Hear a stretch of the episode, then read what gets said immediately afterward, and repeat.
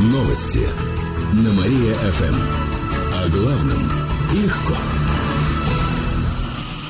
Здравствуйте, в прямом эфире Катерина Измайлова в этом выпуске о событиях в жизни города и области.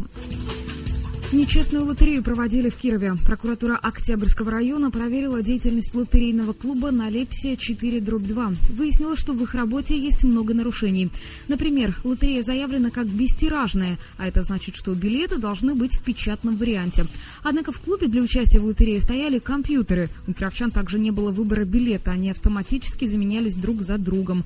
А еще было несколько попыток для открытия выигрышной ячейки. В итоге прокуратура обратилась в суд с требованием о признании деятельности деятельности клуба незаконной. Владельцам грозит штраф.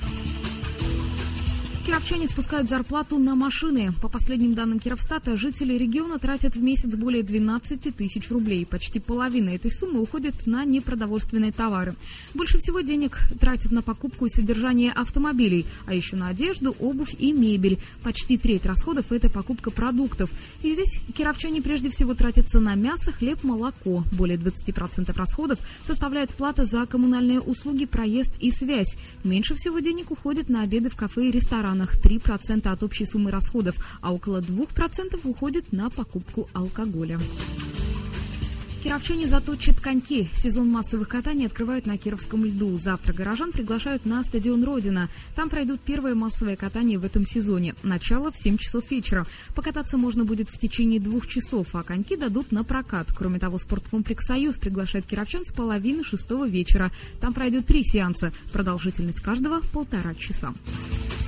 Эти и другие новости вы можете прочитать на нашем сайте www.mariafm.ru. У меня к этому часу все. В студии была Катерина Исмайлова.